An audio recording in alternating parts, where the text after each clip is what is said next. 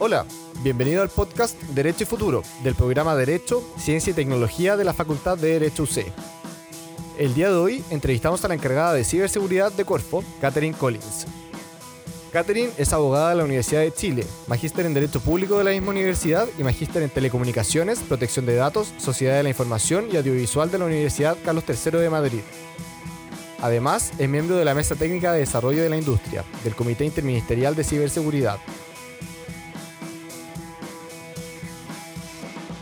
Hola, soy Matías Aranguis del programa de Derecho, Ciencia y Tecnología de la Facultad de Derecho de la Pontificia Universidad Católica y hoy día estamos con Catherine Collins. Katy, ¿cómo estáis?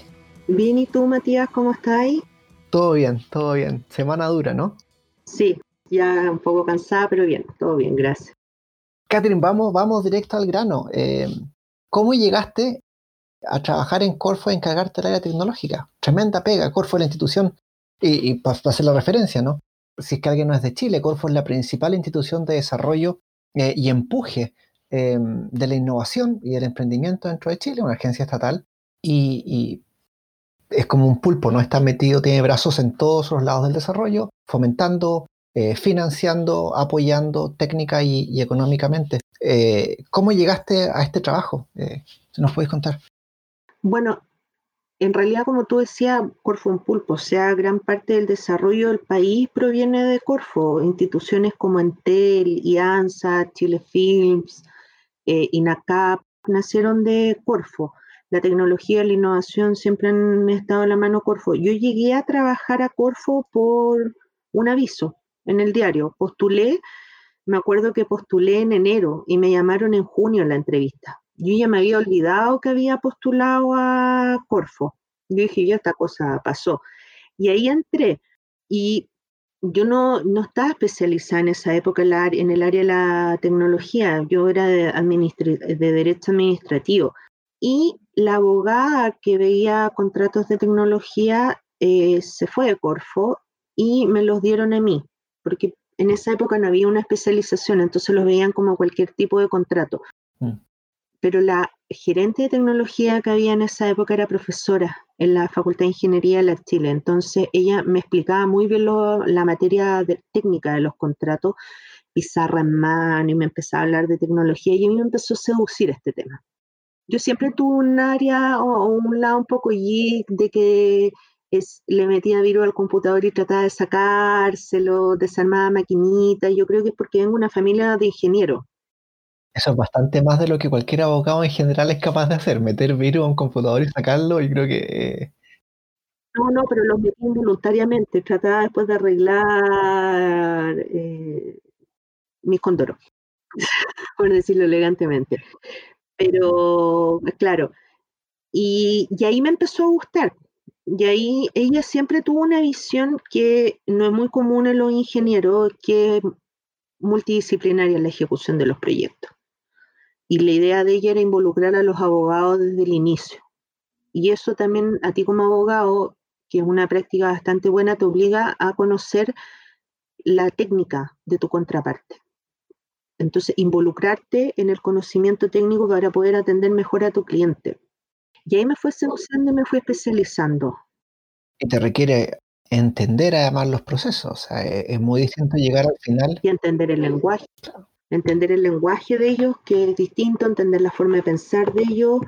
Como los ingenieros dicen, ellos solo retienen líquido, entonces es que cambiar la forma de pensar, porque uno como abogado habla mucho y a los ingenieros tenéis que hablarles en dos, tres, dos, tres palabras para que ellos te entiendan, porque más no te van a retener. Y usar conceptos muy precisos. Y después de hablar con eso, uno tiene que transformar todo eso en un lenguaje de abogado y ponerle it y cosas porque ellos viven en su mundo. Entonces ellos te hablan, no, es que aquí tenemos un kickoff. Mm. Y tú tenés que transformar eso en un contrato a que hay una reunión donde se empezará el proyecto, de la cual se dejará una minuta donde se establecerá la fecha. Entonces uno tiene que traducir todo eso. Mm. Y eso es bastante interesante. Y ya de ahí empezó la las especializaciones propiamente tal, una académica. Y ahí fuiste a estudiar, cuando fuiste a estudiar a, España, ¿eso ya estabas en Corfo o, fue antes de, no, ya estaba en Corfo. Ya estaba en Corfo. Sí, fue porque mm, yo ya tenía la especial, había estudiado un postítulo acá relacionado con la materia, tenía hartos años de experiencia, harto estudio eh, autodidacta, pero me faltaba la estructura, me faltaba estructurar todo lo que sabía. Y lamentablemente acá no, no había nada, no, hay, no hay mucha oferta académica acá en el país. Y me fui, me fui, pedí, me dieron un año de permiso en Corfo, sin goce de sueldo, y me fui a, estudiar a España. Y después volví de nuevo a, mi, a mis labores. Y, hoy día en Corfo, ¿cómo sería un día de trabajo normal? ¿no? O sea, revisas contratos, te juntas con gente, qué, sé yo, ¿cómo funciona en el fondo la vida de un, abogado tecnológico en, esta institución? Uf, a ver, eh, un día normal mío es, eh, yo me siento en la oficina y digo, hoy voy a trabajar en esto y pasan 1500 cosas y no termino haciendo lo que yo dije que iba a hacer, pero... Eso nos pasa a todos, ¿no? sí. Eh, todo lo que huela a TI va a caer en mis manos me van a ir a preguntar. Entonces yo voy a empezar a ver un contrato, yo trabajo en el sector público, entonces por regla general o van a hacer unas bases de licitación o va a ser un contrato o una gran compra relacionado con materias de TI, puede ser una adquisición de licencia, un contrato de mantención, algo relacionado con cloud, cualquiera de esas cosas me van a ir a preguntar entre medio o a mi oficina, por teléfono, por correo, por WhatsApp, por lo que sea, respecto de la ejecución de un contrato. Entre medio me van a preguntar algo relacionado o con el PMG de seguridad o con política de ciberseguridad o que a una gerencia se le ocurrió hacer algo relacionado con inteligencia artificial o que otra gerencia no sé qué le pasó que compró una licencia con la tarjeta de crédito del proveedor. Y así, así va mi día constantemente. Un comité se acaba, que qué va a hacer con el arriendo de los computadores, y cosas así, y entre medio van a surgir cosas de fuera de la pega, porque también como encarga de ciberseguridad uno se relaciona con otro servicio, entonces, y así va el día. En realidad es bastante movido. Y entre medio de eso, obviamente, uno tiene que estar actualizándose y estudiar y ver lo que está pasando. Entonces, son, son bastante entretenidos. La gente piensa que el, que el sector público es fome, pero no, no, es bastante movido y uno tiene que estar siempre estudiando y mm, el sector público es más difícil que el privado porque uno está regido por más normas. Tiene el principio de lo que no está en la ley, lo que no está expresamente permitido no puede hacerlo y tiene más regulación, entonces hay que estudiar más. No, tienen más cosas de, que te amarran que en el sector privado. Hay que ser más creativo. Claro, que dijiste, eh, hay que ser más creativo, lo cual en general eh, en el ideario popular está en contra de lo que uno piensa de un, de un abogado de derecho administrativo, ¿no? Uno piensa que es más estructurado, pero efectivamente tienen que encontrar la forma de hacer las cosas igual. Y, en ese sentido, y para seguir la línea de la conversación, el foco de, nuestra conversación contigo es aprender de cómo se negocia un contrato de cloud, un contrato de nube. Em, ¿Cómo funciona? En, el podcast anterior hablamos con Alex Pesó de Microsoft y nos contaba qué era la nube. Eh, la bajada es, bueno, ¿cómo se negocia un contrato de nube? A ver, yo creo que lo, antes de todo, lo primero que hay que tener claro es que casi cualquier contrato de tecnología en estos instantes, sobre todo prestación de servicio, tiene involucrada la nube. Eh, aunque sean contratos de outsourcing, sobre todo en este en estos tiempos de pandemia por la prestación, por una modalidad de prestación remota de servicios va a estar la nube involucrada. En ese sentido, los abogados cuando vean la prestación de servicios tengan presente si hay una prestación remota, cómo se va a prestar, todo eso, logren, para que logren distinguir en un principio si hay o no hay cloud. En segundo lugar, distingamos si es contratación sector público o si es contratación sector privado. Si es contratación sector público, vamos a tener que irnos a las normas básicas, ley de compra. Eh, no hay convenio marco vigente en estos minutos en cloud, así que se van a tener que ir a una licitación, a un trato directo. Y sector privado se va a tener que ir a una negociación directa. Nosotros en el sector público, en ese sentido, si hacemos unas bases, vamos, tenemos la ventaja que nosotros vamos a establecer las condiciones de negociación. Entonces, eh, los oferentes, por el hecho de postular a la licitación, se entiende que aceptan las bases. En ese sentido, nosotros sí vamos a tener como sector público tener presente que no podemos establecer cosas ilusorias. O sea, en una licitación pequeña tú no le vas a poder pedir, oye, necesito una nube privada eh, sin ser, con servidor de respaldo dentro del anillo cívico de Santiago, no, porque nadie te lo va a prestar. O sea, yo hay que ser realista. Mm. Y dos, que tengan presente el cumplimiento de normas específicas para la administración, como el decreto supremo 83 en cuanto a normativa de seguridad.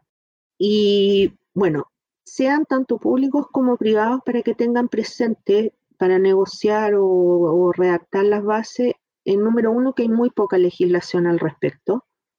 Entonces, casi todo lo ellos lo van a tener que establecer en el contrato, específicamente en materia de legislación aplicable, porque nosotros sabemos que la nube no es la nube, no andan flotando en el aire, sino que están en un servidor que no sabemos dónde está como decía un amigo hoy día, no es que si llueve la nube se cae, ¿no?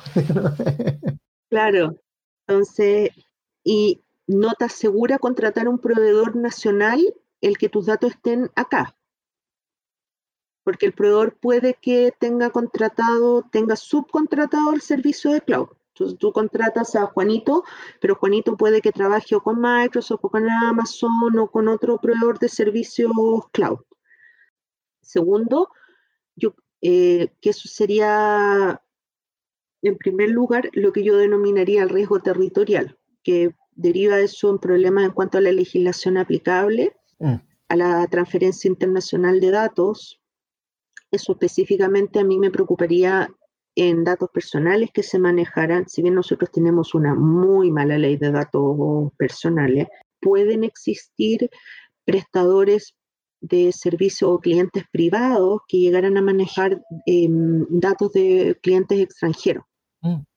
Entonces, en este sentido, en el evento que tú tuvieras a lo mejor un cliente europeo, residente de la Unión Europea, se te podría hacer aplicable el reglamento de datos de la Unión Europea o el RGPD y tú pudieras tener un tratamiento o una transferencia internacional no autorizada. No quiero caer en los detalles de, de la normativa yo creo que eso hay que tenerlo presente. Pero en general sabemos que, caer en el reglamento europeo es de las peores cosas que te puede pasar. que tratar de no caer en ese, en ese abismo, ¿no?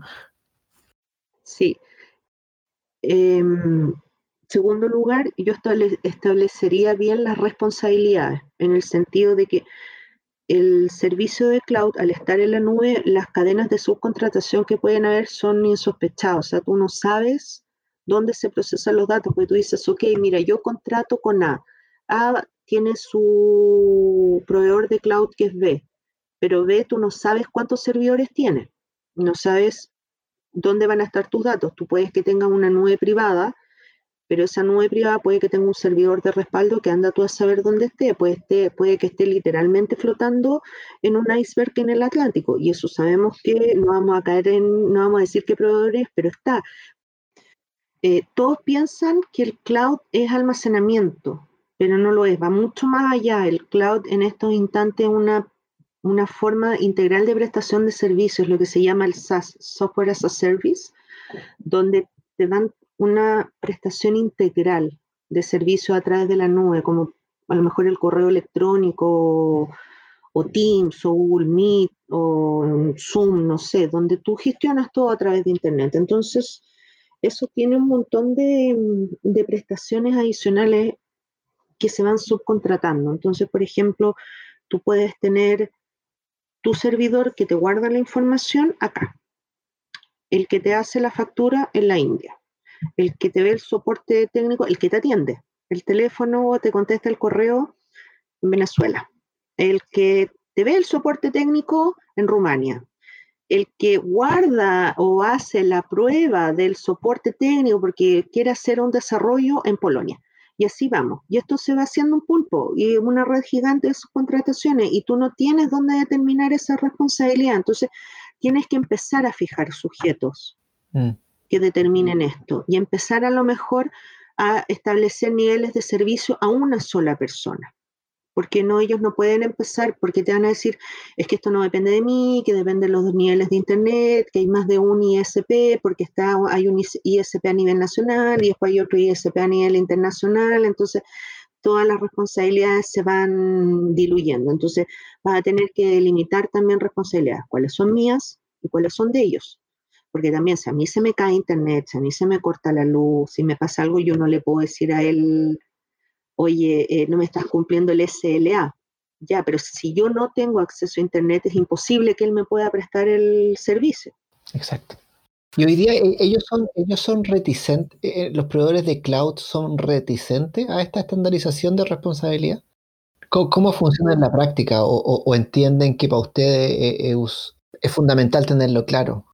A ver, los proveedores de cloud son, cuando uno ve los contratos tipo, tienden a delimitar las responsabilidades. Eh, claramente cuáles son las del cliente, cuáles son de ellos, y tienden a establecer eh, exclusiones de responsabilidad que a mi juicio van más allá de lo que le corresponden, o sea, eh, excluyen muchas responsabilidades que son de ellos, dan mucha responsabilidad al cliente. Eh, hay muchos contratos que yo veo donde hay montos importantes incluidos que no hay, por ejemplo, auditorías externas.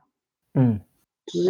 o que tú dijeras, o sea, si voy a entregar tanta plata a un proveedor y le voy a dar tanta información y me va a manejar procesos sensibles, me gustaría que alguien le auditara sus procesos para que viera si están bien o que tuviera sus máquinas certificadas y eso él no lo está comprometiendo. No me está diciendo si tiene o no tiene planes de contingencia, porque ¿qué hago yo si se le cae el servidor? Mm.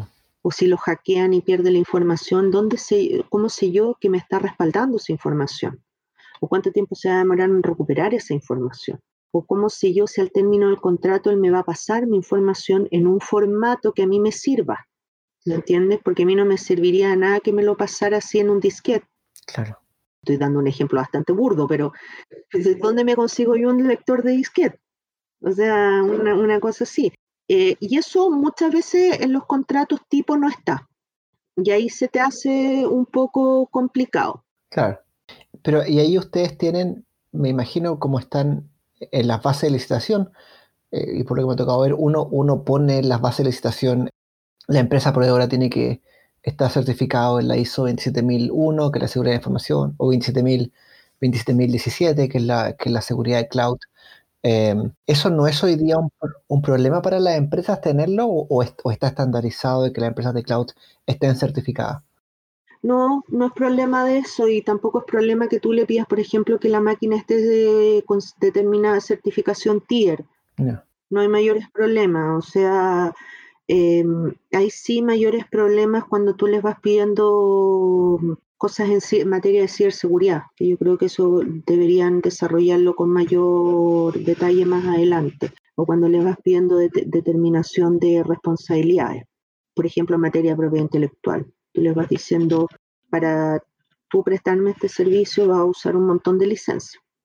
Si a mí alguien me llega con una reclamación de propiedad intelectual, tú me vas a tener que defender, supongo. Me vas a tener que indemnizar por los días que me quedes sin servicio. Eso les incomoda. Ok. Si, si, tú les vas pidiendo auditoría o cosas así, eso también les incomoda. Si tú les vas pidiendo los estándares internos de cumplimiento que tú tienes, eso también les incomoda aunque tú les digas, pucha, lo siento, es que yo tengo una norma legal que me obliga y ellos están a decir, no, es que mi política internacional, me da lo mismo tu política internacional, yo tengo una norma legal, o sea, sorry, así como... Eso, me ha tocado verlo bastante, ¿no? Que, reclaman diciendo con servicios públicos, dicen, no, pero es que mis normas de compliance dicen que yo no puedo hacer esto. Y, y no sé tu impresión, pero bajo ningún concepto podrían aplicarse normas de compliance de una empresa privada al organismo público. No es que no se puede, o sea, lo, lamento. A ver, hay un principio de legalidad, o sea, existe una norma legal, hay un principio legalidad en la Constitución. O sea, eh, yo no voy a ir contra la Constitución, la Carta Fundamental, por el compliance de un país, o sea, me da exactamente lo mismo. Y tal como las empresas arreglan sus normas con los clientes grandes, bueno, lo tendrán que hacer en la administración y las falencias internas de la empresa en la generación de sus políticas internas de cumplimiento, sean los códigos de ética o los de, los de cumplimiento, en el sentido de que no hicieron manifiesta la existencia de esas normas legales, no creo que deba suplirle al cliente, sea público o privado. porque esa es una, una omisión del área legal de la respectiva empresa. Claro. Porque en un código de cumplimiento tú tienes que citar todas las normas legales o reglamentarias que eh, te puedan aplicar en materia sea de libre competencia penal o también de contratación pública. Entonces eso ya no es problema de nosotros. Un problema que en la práctica profesional ahora me he estado eh, viendo ha sido exactamente eso. Una empresa dice no queremos hacer X por nuestra norma de compliance, aunque en el contrato con la administración sí dice que tenían que hacerlo. Dice, sí, sí lo decía, pero nuestra norma de compliance son más importantes y nosotros, pero perdón, tenemos un contrato que, hace referencia al tema. Em, no, pero es que si tú miras las normas de Federal Trust de Estados Unidos o el código de, del Reino Unido, las de la Unión Europea, o sea, es un estándar internacional. En todos los códigos de ética la inclusión de las normas legales vigentes. Y en la ley de, de bases de, la administración, te estoy haciendo la pega, pero la, ley de bases de la administración del Estado establece el principio de estricta sujeción a las bases, o sea, las bases priman sobre el contrato y sobre normas particulares, así que lo siento. Y, y de lo que me decías tú antes, hoy día entonces lo más complicado ¿Es la negociación de un contrato de cloud? ¿Es la determinación de las responsabilidades y de los niveles de servicio? ¿Tú dirías que esos son los puntos más duros? Sí, sí, yo creo que esos son los más duros y el otro sería el precio. Ok. El precio, porque los prestadores de servicios de cloud suelen cobrarle una cuota fija a los clientes cuando condiciones del servicio lo más natural era que sería que tú les cobraras una cuota por crecimiento una cuota variable por uso. Y los clientes no saben. O sea, tú dices así como, uy, voy a pagar una suscripción. Claro. onda Netflix. Y cuando tú deberías pagar por película que ves. Mm. Entonces, tú deberías pagar según tasa de uso. Claro. Eso también es otro punto, pero yo diría que esos son los puntos más complicados. Perdón, ¿y eso no es complicado para la administración? Porque la administración tiene presupuesto fijo, ¿no? Bueno, sí, es complicado. Es que la administración muchas veces no sabe. Sí, eh, sí, es complicado para la administración en el sentido de que también nosotros tenemos un principio de legalidad al gasto. Nosotros tenemos una obligación legal de no pagar por servicios que no nos prestan. Entonces la administración, por esencia, no debería pagar por servicios de cloud que no les son prestados. O sea, nosotros no podríamos pagar cuotas fijas. Pero en la práctica la administración también lo hace muchas veces por una parte de funcionamiento de mercado también, porque muchas veces también uno puede ver al Estado como un ente superpoderoso, pero para un monopolio mundial no era nadie. Y, en esa línea, habíamos conversado antes, antes de esta conversación, me contaste de un proyecto que estaba muy relacionado con esto, que fue el escritorio empresa. Eh, eh, ¿Nos puedes contar de qué se trataba el proyecto y, por qué es muy relevante para esta conversación? Sí. El escritorio empresa era una plataforma que era absolutamente cloud.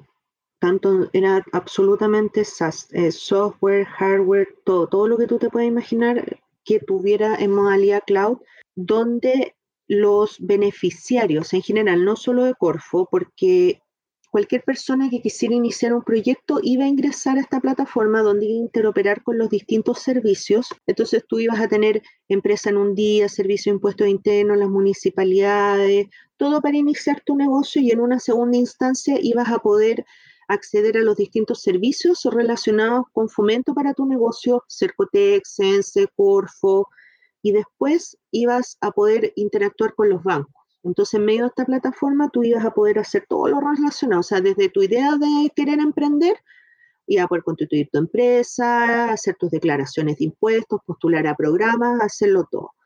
Entonces, ese contrato, que fue hace varios años, fue especialmente desafiante en el sentido de que fue lo primero, el primer contrato grande, grande, grande y absolutamente cloud que hicimos. Entonces íbamos todos a ciegas. Mm a ciegas en el sentido, o sea, no a ciegas que nunca no supiéramos nada lo que era cloud, pero me refiero a ciegas en el sentido que yo nunca había visto tanto cloud junto en mi vida. Hmm. Entonces era, era todo, entonces era máquina, era aquí, era allá, era juntarme con los ingenieros que eran, eran secos, Entonces ya me hablaban de capas de arquitectura y cosas que yo quedaba así, María, y después tenía que traducirlo a base, después eran 80, 800 y tantas preguntas en la licitación, que si las preguntas pueden cambiar las bases de licitación, entonces era cómo responderlas, revisarlas, que no se toparan después de esa evaluación, el contrato, entonces sí, fue un desafío súper bonito. Pasar por la Contraloría, por el abogado de la Contraloría sufría lo mismo que yo, o sea... Había sufrimiento de familia, ¿no? Todos sufriendo. Sí, sí, sí sea, todos los que después lo revisaban y lo firmaban, pero sí, fue bastante desafiante, fue bonito, el proyecto funcionó bien, o sea, de la parte legal el contrato salió bastante bonito. Mm. Después no hubo tantos problemas, no hubo casi problemas en su ejecución, en el sentido de que cuando había que aplicar, se había que aplicar multa o SLA, todo eso estaba bien, bien amarrado, estaban los servicios bien definidos. Después hacer, eh, hacer entender a los abogados de, del proveedor que sí, Corfo es especial, Corfo sí tiene lucro cesante, Corfo sí tiene eso. Porque Corfo, claro, no es que la constitución del 80 sí, pero es que Corfo no se rige por la constitución del 80 en su ley orgánica. Está la segunda transitoria. Entonces sí, y Corfo es un híbrido, o sea, entonces sí, en ese sentido fue, fue bien. Eh, de hecho, eh, ahora en la tarde, antes de la entrevista, estaba viendo otro contrato, otras bases de cloud que me duele el cerebro, porque estaba muy mala. Oye, eh, súper interesante la verdad la, experiencia. Yo creo que, los puntos que tocaste son claves para entender la dificultad en un contrato, eh, en un contrato de estas características, que como decías tú, y, y comparto profundamente tu comentario, al final cualquier servicio digital eh, de ahora y, en el futuro va a estar relacionado de alguna manera con cloud. Entonces creo que no, nos genera un desafío bastante importante y en las facultades de Derecho, por cierto, de explicar estos temas, ¿no? Eh, porque no es un contrato normal, eh, o no es un contrato como contratos que habíamos tenido antes, tiene muchos elementos de una realidad muy distinta. para ir pasando a la siguiente sección, ¿Hay algún, algún libro que tú recomiendes eh, o que hayas leído últimamente que sea interesante para adentrarse en estos temas? No solamente de cloud, pero sí temas con tecnología que tú digas, mira, este libro eh, para cualquier persona que está interesada podría ser clave. Del último tiempo, o sea, me refiero del último par de meses, no he leído ningún libro de cloud, pero sí he estado leyendo uno que se llama Libro de Test de Delegado de Protección de Datos, que también veo tema de protección de datos que es de Javier Puyol y Carlos Franco, que es de, lo venden en España, pero está en versión digital, que es de Tirant Blanche. Lo bueno que tiene el libro es que em, habla mucho de gestión de riesgos en materia digital. Mm. No es solo de protección de datos. Entonces, eso a mí me gustó por lo menos que, lo traje aquí para mm, ver. Entonces, habla de cloud, habla de smartphone, de Internet de las cosas, viene bien repartido. Entonces, todo eso, los riesgos de información relacionados con eso. Y ahí, porque todo, en el fondo, todo en tecnología, tu riesgo se reduce al dato. Lo vamos a linkear en las notas del, podcast para que la gente lo, pueda ver. Yo creo que datos podríamos hablar. La vida del tema de datos y sin llegar a bastante acuerdos, ni todavía no entendemos la vida del dato y, cómo eso se manifiesta en el derecho. Yo creo que estamos bastante atrasados. En el desarrollo, no, solamente el conocimiento, pero el desarrollo de estructuras de pensamiento para los datos. Muchas gracias por, la recomendación. ahora te voy a hacer tres, tres preguntas de verdadero y falso. ¿no? Esto es para ir al hueso de las discusiones a ver, a ver cómo son tus predicciones del futuro en estos temas. La primera, el primero verdadero y falso dice. ¿Los abogados están completamente preparados para trabajar en contratos de cloud? No. Falso. Falso, no. De hecho, sin querer menospreciar mm, al gremio, pero los abogados suelen menospreciar a los ingenieros yo estudié en la Chile, no sé si sea el trauma de la guerra del puente, pero, pero sí, el abogado, mira, yo soy una fiel creyente de que para tú ser un buen abogado tienes que implicarte con tu cliente en la parte técnica. Y no sé por qué el abogado tiene tanta reticencia a involucrarse en la parte técnica del, del ingeniero. Tú no puedes ver un buen contrato de cloud si no entiendes un poco lo que es el cloud. El cloud, ponete, te rompe lo que hablábamos el otro, la otra vez, te rompe el esquema de cartesiano, Claro. de tiempo y lugar, cómo yo notifico, cómo cuento los días, porque el, el servidor o mi prestador de servicios no está acá en Chile, yo lo voy a notificar por un correo electrónico que lo voy a enviar acá y me va a llegar, va a llegar a un país que tiene ocho horas más de horario. Entonces puede que yo notifique jueves y él lo reciba un día más, Mm. pero ese día más se va a producir en forma instantánea Mm, o cómo notifico los plazos que el Código Civil me dice de días, de mes, de hora, en plazos cerrados, si las máquinas funcionan por hora. Entonces no me va a hacer un día de un plazo de lunes a lunes, de julio a julio. Claro. Entonces los abogados, si no tienen eso claro, no, lo, no- lo ven muchas veces más desde la parte de propiedad intelectual, cosas así, pero en este minuto no, no creo que estén totalmente preparados. Sí admiro mucho el esfuerzo que están haciendo las nuevas generaciones de abogados y, abogados actuales para actualizarse, pero sí, yo lo veo así ahora, ahora en la mirada que yo, que yo veo cuando veo otros contratos en, o en mercado público o privado, cosas así, no, no, no hay mucha especialización en el tema, lo siento. No, no, no, siento que no me toca, así que espero que no me toque. Yo creo que más espero. Em, segundo, verdadero y falso, dice. Los abogados no van a ser necesarios en 15 años más. No, eso es falso. Falso. Watson no ha logrado, la inteligencia artificial no, todavía no logra reemplazar a los abogados porque no entiende su lenguaje. Y de eso podríamos hablar de nuevo varias horas, varias horas del tema. Sí, no, no, no creo que los abogados sean reemplazables. Hay, hay profesiones que no lo, no lo van a hacer. Mm. No, no creo.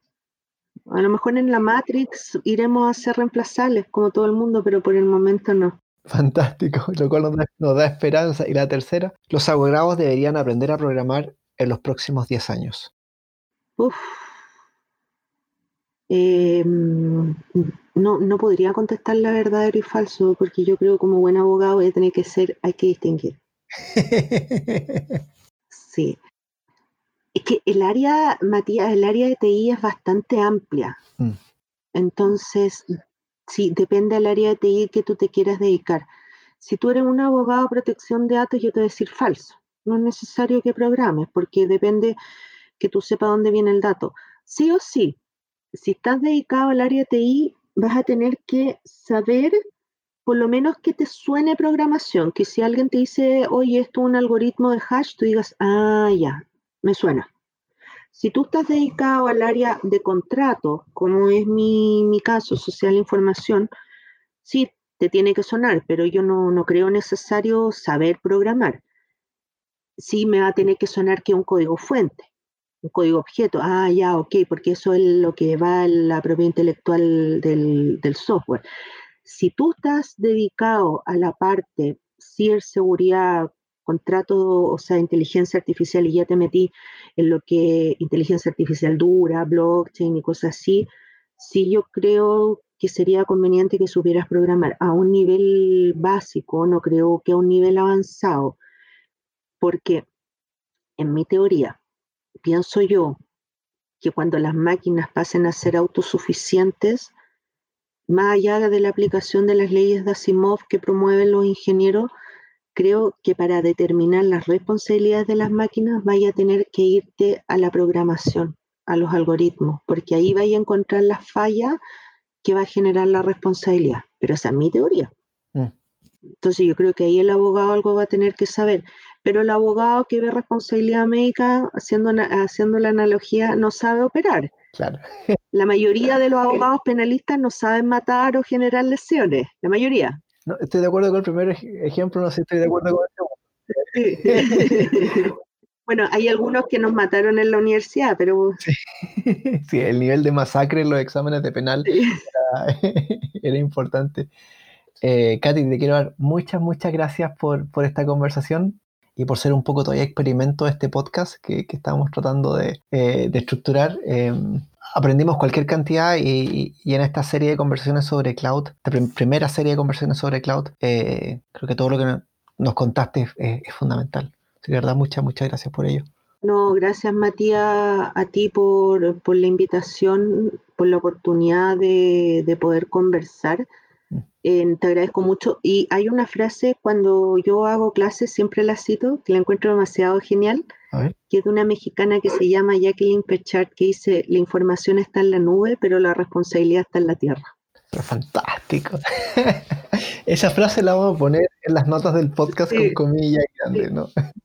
Me encanta, me encanta cuando me toca hacer clases de cloud o, ver estos temas, siempre las cito porque el, ahí es demasiada verdad. Así, pero no, es verdad porque la gente piensa que todo queda en la nube, pero no, todo tiene consecuencias acá y la nube no existe. No, no, la cosa no anda flotando en el aire. Pero no, muchas gracias por la, por la oportunidad, se pasaron. gracias a ti, oye, y reconocer el trabajo de los que se llaman los héroes del back office, los Sebastianes, Sea Dueña y Sea Barato, que son ayudantes del programa de Derecho, Ciencia y Tecnología. Así que gracias. Nos vemos en dos semanas más. Muchas gracias.